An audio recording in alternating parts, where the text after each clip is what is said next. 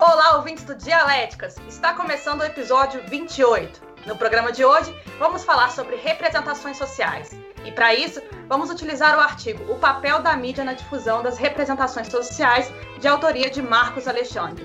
Hoje, o nosso especial é bem interessante, porque para debater o tema eu convidei as minhas colegas pesquisadoras e também amigas, Carla Ramalho Procópio e Maurília Gomes, duas pessoas que também têm familiaridade com a temática. Oi, gente, como é que vocês estão? E conta pra gente um pouquinho mais da pesquisa de vocês e como ela se relaciona com a temática do episódio. Ei, Isabela, Maurília, queria dizer que é um prazer estar aqui com vocês conversando sobre esse tema que acaba perpassando várias pesquisas da comunicação. No meu caso, o meu olhar é sobre a representação midiática dos presidiários no Brasil a partir de contextos políticos bastante específicos, que eu vou conversar aqui com vocês um pouco mais, mas então tentar entender como a mídia olha para esses sujeitos a partir do ponto de vista da representação. Oi, Isabela. Oi, Carla. Olá, ouvintes do, do podcast. É uma satisfação estar de novo aqui no Dialéticas, debatendo com vocês agora o tema da minha pesquisa, que, é, que tem um sabor diferente. Ah, eu investigo a representação social do indígena brasileiro no discurso dos presidentes é, Lula, Dilma e Bolsonaro para tentar identificar aí quais são os sentidos presentes nesses discursos e, e quais os níveis de, de, de, presença da narrativa colonial ainda nesses discursos mesmo no século XXI. Bom, vai ser um debate muito interessante, porque é um artigo mais teórico e a gente vai poder trazer aplicações sobre essa temática, né? Então vamos à tese.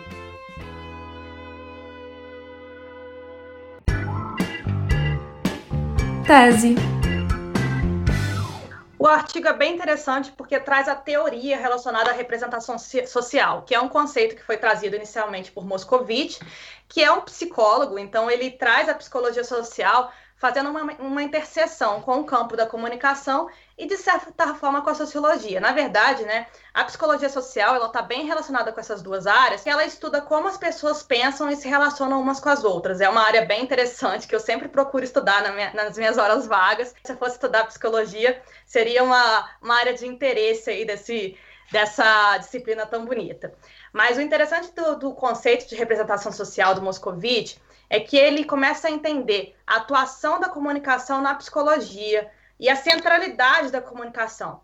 Então, assim, para ele, a comunicação se torna algo central nas relações humanas. E é interessante para a gente que estuda opinião pública esse conceito, porque muitas vezes a comunicação social acaba sendo o patinho feio da, das ciências e aí ele traz de novo essa importância. E de fato, né, a gente sabe que representação, para quem estuda representação, representação está é, no centro de todos os problemas, de todos não, né, mas de grande parte dos problemas sociais que a gente tem hoje aí. Então, acho que é um artigo bem interessante para quem quer aplicar a teoria e para quem quer entender um pouquinho mais do mundo mesmo. Ah, eu também gostei do artigo. Eu acho que ele é, é exatamente essa questão que você trata, tratou na sua fala, que ele traz esses conceitos básicos, né? Ele dialoga com autores relevantes para cada uma dessas áreas abordadas no, no, estudo. Eu gostei muito da didática utilizada por ele. Eu acho que ele, o artigo tem uma escrita fluida que possibilita a compreensão do que está sendo tratado é, no texto, até mesmo por aquelas pessoas que não têm familiaridade com o tema. É, o que necessário, o que é uma mais-valia quando a gente pensa em divulgação científica, né? Ah, eu penso também que serve como uma leitura inicial, né, para quem se interessar pela temática, apesar de que o autor trata especificamente do papel da mídia na, na criação e produção dessas representações, eu acredito que ele pode também auxiliar é, até mesmo para quem tem interesse em estudar as representações, é, é, é, outros aspectos relacionados a essa representação, porque esse é um tema transversal, a gente já falou no início, é, que envolve muitos elementos e, é, e estruturas sociais, inclusive institucionalizadas, que atuam tanto na produção quanto na reprodução dessas representações. Então, eu acho que é interessante é, para quem queira mais, entender melhor é, sobre o assunto, ele dá algumas bases, ele vai trazer essa, esses, esses autores que podem ser pesquisados depois, Eu, eu, eu curti muito ler o artigo. Eu li, assim, é, é foi um daqueles artigos que você lê, lê, de uma sentada, né? A gente brinca que é um artigo que, que lê de uma sentada é um artigo muito fácil a leitura. Eu gostei muito. E você, Carla, o que, que você achou do artigo? Também gostei bastante, né, da proposta do artigo. Achei que ele aborda uma relação que é bastante complexa, né, que é essa das relações sociais com os meios de comunicação, sobretudo de massa, e a uhum. cultura de uma forma ampla, né? Eu acho que é, essa perspectiva cultural das relações sociais dão elementos para a gente pensar em como a, a comunicação está inserida nesse processo. E aí ele traz para o centro dessa discussão, então, o autor é o Moscovici, né, que também é o autor que acabou fazendo parte da base teórica da minha dissertação, então é interessante olhar outros pontos de vista sobre a obra dele também. E, assim, nesse sentido, eu acho que a maior contribuição dele, do, do Moscovici, no caso, entre tantas, né, é justamente tirar esse véu é, sobre a autonomia das nossas ideologias, impressões, significações, né, que, assim, a gente tem que ter clareza que para categorizar alguém ou alguma coisa, é, significa também escolher paradigmas, imaginários, né? Tudo isso faz parte da nossa memória e que vai estabelecer uma relação com essas coisas, né? Então, assim, as coisas não são é, neutras. Então, é, essas associações podem ser positivas e negativas. Então, essa dimensão do positivo e negativo, relacionado com as nossas experiências sociais, tem tudo a ver com a comunicação, né? Porque tem tudo a ver é, nas formas como essa, essas significações acontecem e são compartilhadas e comunicadas, né? Então, eu acho que quando a gente tem clareza desse processo, não resta dúvidas que a gente está envolto o tempo todo pelos processos interpretativos, subjetivos, né? Que é, nem mesmo a chamada objetividade do jornalismo assim escaparia. Então, foi bem interessante ler o artigo. Antítese. Nós, pesquisadoras em comunicação, estamos acostumadas a sofrer determinados preconceitos, né? As pessoas muitas vezes enquadram a comunicação enquanto sub-área ou subciência. E quem já trabalhou com comunicação estratégica, no caso aí eu sei bem que a Maurília já trabalhou com relações públicas, sabe que todo mundo tenta adaptar, acha que entende de comunicação. Eu gosto do autor porque ele demonstra a importância da comunicação para a psicologia social e é bom ver um teórico reconhecer essa importância da área.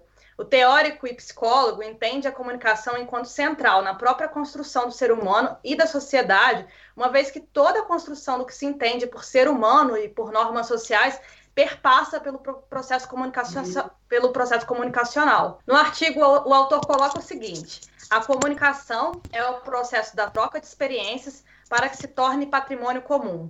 Ela modifica a disposição mental das partes envolvidas e inclui todos os procedimentos por meio dos quais uma mente pode afetar a outra. E se envolve não somente as linguagens oral e escrita, como também a música, as artes plásticas e cênicas, ou seja, todo o comportamento humano. Por que a comunicação importa tanto? Isabela, eu concordo. É, e sempre que eu tento explicar para alguém é, como a comunicação atua nessas dinâmicas das representações sociais, eu proponho um exercício um pouco voltado para o meu objeto de pesquisa, que é o de pensar em quais imagens mentais ou o que vem na cabeça quando a pessoa pensa, por exemplo, no presídio ou no presidiário.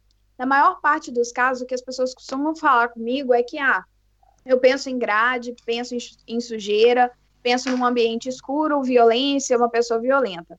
E aí, quando eu vou perguntar quantas pessoas de fato já visitaram um presídio, ou se relacionam com alguém que está em privação de liberdade, são poucas pessoas que vão responder positivamente.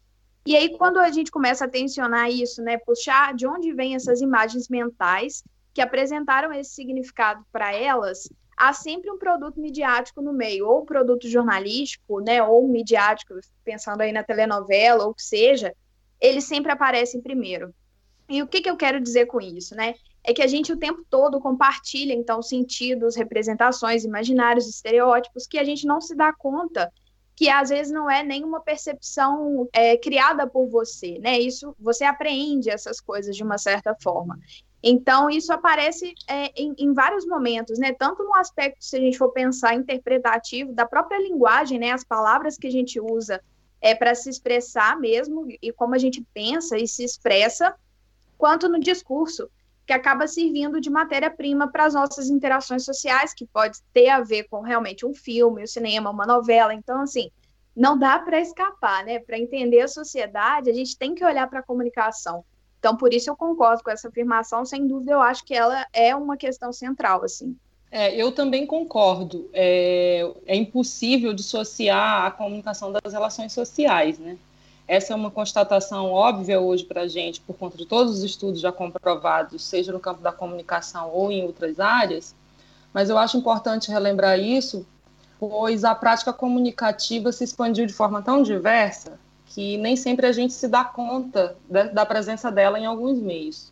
Para exemplificar um pouco isso e deixar mais claro para quem está ouvindo a gente, eu hoje, para a gravação desse episódio, mesmo sendo apenas uma gravação em áudio, eu coloquei uma camiseta que possui uma expressão típica amazonense, cheia de, gra de grafismo indígena, e isso também é uma forma de eu me comunicar, né? De dizer de onde eu venho, de me autorrepresentar, é, e serve para eu entrar na temática também, né? Para eu já me, já, já me associar a essa, a essa temática que a gente está discutindo. A gente se comunica o tempo todo eu penso que esse artigo, particularmente, trata de um tipo de comunicação que tem um papel efetivo na construção do imaginário coletivo, né? que impacta também nas concepções individuais, que é, que é a mídia, que é essa utilização da mídia para a construção das representações. E eu penso que discutir o papel, esse papel da, dos meios de comunicação, é, ele é fundamental para o exercício é, contínuo é, e principalmente é, entre os comunicadores e pesquisadores, dessa, dessa prática comunicativa, né? É, pensar que, que vai para além da, do meio de comunicação, mas é exatamente os meios de comunicação é, de massa que vão ser os grandes, que vão rever, rever, reverberar de forma, de forma mais intensa essas representações. Então, por isso que eu acho que é fundamental a gente também não perder de vista é, esse ponto, né, esse ângulo. Bom, eu escolhi vocês para esse podcast justamente porque vocês estudam nessa interseção entre comunicação e minorias sociais. Vocês já provavelmente já fizeram algumas pesquisas, mesmo que exploratórias, para saber um pouco mais sobre o objeto de vocês. E eu queria saber assim, o que, que os atos discursivos estudados por vocês revelam sobre as minorias sociais que vocês estudam? Como que elas são vistas hoje, por exemplo, na sociedade e essa representação hoje feita por elas é uma representação adequada ou ela tem que ser mudada? Queria saber um pouquinho mais sobre, sobre essa aplicação da, revista, da pesquisa de vocês. É, Isabela, a gente costuma falar na, é, no mestrado que a gente acaba a pesquisa com mais dúvidas de quando a gente chegou, né? Assim, mas basicamente é o que eu consegui observar, né? Alguns apontamentos que, que a pesquisa me deu, assim, foi em relação a como essas dinâmicas de representação do presidiário se alteram a partir dos tensionamentos políticos que, no meu caso, né, o meu recorte possibilitou enxergar. Então, por exemplo, dentro da minha pesquisa, eu analiso três semestres políticos bastante diferentes uns dos outros. O primeiro que eu analiso é o que seria o pré-impeachment, é, o pré-golpe, né, que a Dilma sofreu, e o segundo seria o período pré-eleitoral das eleições de 2018 e o, o primeiro semestre do governo do Bolsonaro. Então, assim, foi bastante perceptível que no primeiro semestre, por exemplo, a gente tinha a figura do político corrupto crescendo nesse contexto prisional, que muitas matérias que, se, que tratavam da prisão estavam relacionadas a esse contexto de lava-jato, enfim. Mais uma questão que ficou bastante clara também é que os enquadramentos de sentidos dados para os presidiários, né, digamos assim, o, o, conceito geral de presidiário brasileiro não era o mesmo daqueles que eram é, relacionados ao contexto político. Então, a gente tem um primeiro, é, pude observar, né, uma primeira distinção de como são os marcadores sociais que, de fato, fazem a associação de uma representação é, com o presidiário violento, aquele presidiário que está ligado à periferia. Então, assim, ficou muito claro como as dinâmicas discursivas funcionam nesse sentido. E aí, é, no caso do, dos outros é, apontamentos, dos outros contextos políticos, né, nesse processo em que a gente estava vivendo pré-impeachment, é, eu analisei o, a, a, o Jornal Nacional especificamente, então, assim, nesse contexto político em que as narrativas estavam é, todas voltadas para as campanhas políticas, o jornal começou a bombardear muitas notícias sobre violência E aí o presídio aparece como esse lugar central da violência, os presidiários, né, nesse sentido é, desses sujeitos violentos o tempo todo. E aí uma coisa também que deu para perceber na pesquisa é que esse, esse discurso do jornal teve uma, uma aderência muito forte ao discurso do Bolsonaro, né, que é um candidato que ele teve a sua a sua arrancada, digamos assim, fortalecida por pautas conservadoras, principalmente em torno da segurança pública. Então, nesse semestre, por exemplo, é, eu observei um aumento de quase 40% das matérias relacionadas a presos e presidiários, sendo que no semestre é, que analisava o governo do Bolsonaro, apesar de ter acontecido uma série de coisas que foram relevantes para o contexto prisional, como rebeliões, aumento de morte é, dos presidiários no Rio de Janeiro, por exemplo, por conta de doença, nos presídios e outras questões envolvendo também ataques de facções criminosas no norte e nordeste do país, não foram tão noticiadas assim. Então, não era só uma questão de agendamento midiático ou de interesse público, porque as notícias estavam acontecendo também nesse período é, do, do contexto é, do, primeiro do primeiro semestre do governo do Bolsonaro. Só que elas já não entravam mais nessa centralidade do jornal. Então, assim, a gente observa esses deslocamentos, né, de quando a violência precisa estar em pauta, né, quando ela estava ali no processo de é, ser aderida a esse discurso e quando não. Então,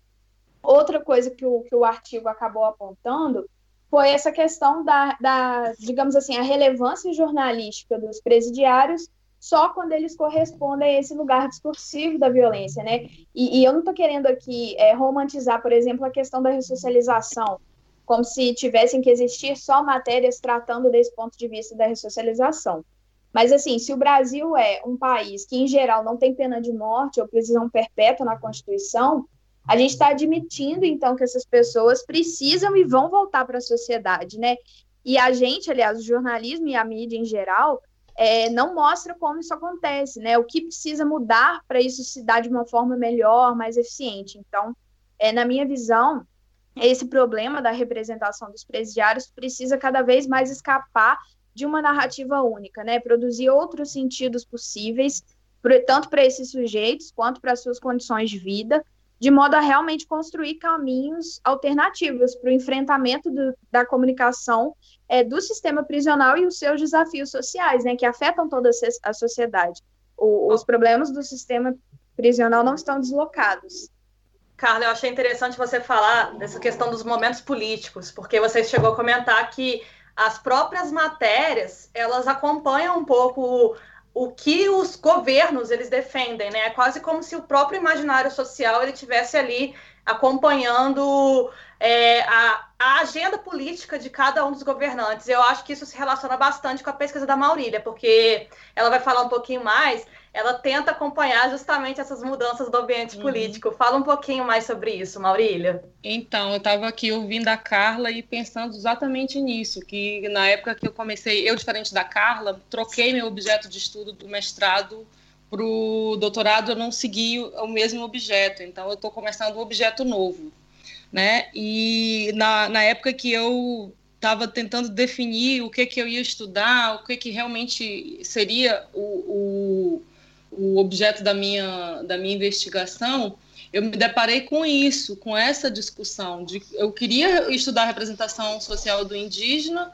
mas eu precisava decidir onde eu ia, que tipo de representação eu ia, eu ia investigar. Se eu ia investigar a representação social feita pela imprensa, se eu ia investigar a representação social feita pela, pelo, pela televisão, pela pelo, a produção audiovisual, se eu ia investigar a representação social no material didático, enfim, a, as possibilidades eram muito amplas. E aí, quando eu defini é, que eu ia investigar o discurso de governo, Uh, foi um pouco pensando nisso, porque, de qualquer forma, é, esse é um sistema que ele se retroalimenta, né?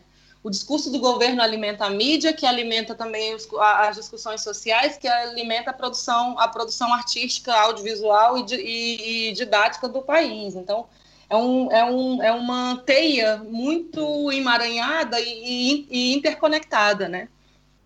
A minha pesquisa especificamente, ela ainda está numa fase bem inicial, uh, e eu acho que trazer constatações sobre esse estudo seria uma responsabilidade da minha parte. Uh, uma vez que eu acabei de selecionar o corpus e ainda falta fazer toda a análise, do, do a análise desses, desses discursos. Mas é, uma coisa é, é, que eu, que eu é, constatei a partir da, do trabalho de investigação para a produção do, do, do, projeto de investigação é que existe no Brasil uma produção acadêmica muito extensa né, dessa temática, a partir da qual é possível perceber que, assim como os afrodescendentes, os indígenas também sofrem racismo. E, é, é, e isso é possível fazer porque é, é, existe, ele existe esse racismo, ainda que ele seja negado pelos povos de descendência europeia. Né? Isso está presente em todos os estudos que eu tive acesso, produzidos por pesquisadores brasileiros. É, e é exatamente por conta disso que eu decidi investigar esse tema e, e, e pensar e, e, contribuir um pouco com isso. Né? Essas pesquisas já publicadas, elas também indicam um predomínio de uma narrativa colonial que ainda está muito presente em diversas representações desse indígena brasileiro, seja nas informações disseminadas pela mídia, na produção do material didático, na literatura, na produção televisiva e cinematográfica, enfim, em diversas outras estruturas sociais, que elas acabam retratando o indígena como um ser primitivo e selvagem, em oposição a uma superioridade branca e civilizada, né? Uma das pesquisadoras que eu tenho como referência é a professora Maria Helena Ortolan, que é formada pela Unicamp, mas que atua atualmente no Departamento de Antropologia da Universidade Federal do Amazonas, que é a universidade onde eu fiz graduação e, e mestrado, e ela tem se dedicado a estudar essa temática indígena. Uh, tem muito trabalho publicado dela, ela tem orientado também muitas outras pesquisas, e eu acho que quem tiver interesse é, em saber mais sobre essa temática pode, pode pesquisar e com certeza vai encontrar muita coisa dela na internet. Uh, os dados preliminares da minha pesquisa, eles são baseados numa pesquisa exploratória que eu fiz para poder fechar o meu objeto, em que eu investiguei três os três discursos de posse dos, dos presidentes. Né? Eu peguei o discurso de posse do Lula no primeiro mandato dele em 2002, peguei o discurso de posse da Dilma no primeiro mandato dela em 2010 e peguei o discurso de posse do Bolsonaro é, agora em 2018, aliás, 2019. E a partir desse, dessa análise, apenas desse discurso é, de posse, a gente já conseguiu constatar que existem três níveis, de, digamos assim, existe, se eu tivesse que hoje é, determinar isso a partir desses três discursos, é, eu diria que existem três níveis de, de, de discurso, de, de, narrativa. Uma que está muito, muito próxima da narrativa colonial, que é a do Bolsonaro, que ele resgata essa narrativa colonial e coloca o indígena no, no lugar, no lugar de, de selvagem, de primitivo, é, sem cultura, enfim. E existe uma que ela está no meio termo, que aí seria o discurso que, que, que foi identificado no discurso da Dilma. E, e é, é, a gente fala sobre isso porque a Dilma traz no discurso de posse dela, ela não faz referência aos indígenas, e ao não fazer referência a essa parcela da população, ela está contribuindo também para a disseminação dessa, dessa narrativa dominante, né? que vários autores da área da análise de discurso, que é a, a metodologia que eu vou utilizar, eles vão, eles consideram a ocultação é, uma forma de discriminar também. Então, quando você omite o outro, você está, de certa forma, é, discriminando. É uma forma de preconceito também. Então, você está fazendo, está contribuindo com o discurso dominante. E um terceiro discurso, um pouco menos alinhado com a narrativa colonial, uh, que seria o discurso de posse do Lula em 2002, que é um discurso em que ele traz várias referências da diversidade brasileira. Ele vai trazer é, várias referências à própria cosmologia indígena, as questões, é, referências aos afrodescendentes. Então, é um discurso que ele vai, ele vai conseguir é, é, é, é, ele tem essa, esse discurso do Lula, ele tem a capacidade de dialogar com todas essas camadas. Então, ele acaba se distanciando um pouco dessa narrativa dominante. Uh, isso é o que a gente chegou até agora, assim, que existe, existiriam aí três tipos de discurso. Mas, como eu falei no início, ainda é muito preliminar. É, eu não sei, pode ser que a gente descubra algo totalmente diferente lá para quando a gente pegar o, o, o, trabalho e finalizar a, a, análise. Mas, enfim, isso é o que eu tenho por enquanto, é o que eu consigo é, vislumbrar por enquanto, né? Pelo menos. Bom, eu vou falar um pouquinho sobre a minha pesquisa. Como eu falei já em outros podcasts, eu estudo a representação do imigrante e eu faço isso a partir da metodologia do enquadramento. E aí eu fiz um. Eu, assim como a Maurília, eu ainda não fiz a parte da aplicação da pesquisa, eu só fiz a revisão da literatura, mas a partir da revisão da literatura a gente já tem alguns dados bem interessantes. É, uma pesquisa muito, que foi feita em uma grande base de jornais foi feita por um teórico chamado Benson, e ele fez uma análise comparativa entre os jornais da França e os jornais dos Estados Unidos. E a partir dessa pesquisa ele identificou três tipos de enquadramentos prevalentes em relação aos imigrantes. Um enquanto ameaça, e essa ameaça está relacionada à violência ou até à questão da empregabilidade mesmo. O outro, a, o enquadramento da vítima, que seria aquele imigrante enquanto um coitado, de certa forma, que, que vem, às vezes, enquanto vítima humanitária, então está muito atrelada essa ideia de refugiado mesmo, ou enquanto herói que é aquele, que é aquele imigrante que, mesmo diante de todas as dificuldades, consegue superar aquelas dificuldades e aí tem sucesso e etc. E é muito interessante porque esses enquadramentos eles se repetem o tempo inteiro. Aí eu fiz outras pesquisas de revisão de literatura, vendo aplicações de estudo, e esses mesmos enquadramentos são sempre identificados. E dentro desses enquadramentos, há sempre a prevalência, assim, há sempre uma, uma separação de grupos. Então, os imigrantes, eles são sempre classificados enquanto um outro grupo, e há, e há sempre essa divisão entre nós, né, de, por exemplo, nós brasileiros e outros, o imigrante. É, da mesma forma, nós europeus e o outro, o imigrante. Então, há sempre essa separação de países, de nações, que contribui para o processo de desumanização e de estereotipação. Síntese. Eu tinha um orientador que dizia que a gente estuda. Tinha não, né? Tenho, porque orientador sempre é orientador para a vida inteira, eu brinco isso, ele nunca deixa de ser orientador. Mas, de qualquer forma, ele sempre dizia para a gente nas reuniões do grupo, do grupo de pesquisa que a gente estuda aquelas questões que nos incomodam, e nos incomodam profundamente, quase enquanto questão de vida mesmo. É quase como se as nossas pesquisas servissem para solucionar as nossas questões pessoais mesmo, quase do viés da psicanálise. E eu concordo profundamente. Eu acho que hoje em dia eu estudo imigração e representação da imigração, porque sempre me incomodou muito essa divisão entre eles e nós, por exemplo. Eu sempre fui muito. É, eu sempre gostei muito de receber imigrantes, sempre gostei de diversidade cultural e me incomoda muito essa separação que muitas vezes é feita pelos meios de comunicação ou pela, ou pela própria sociedade.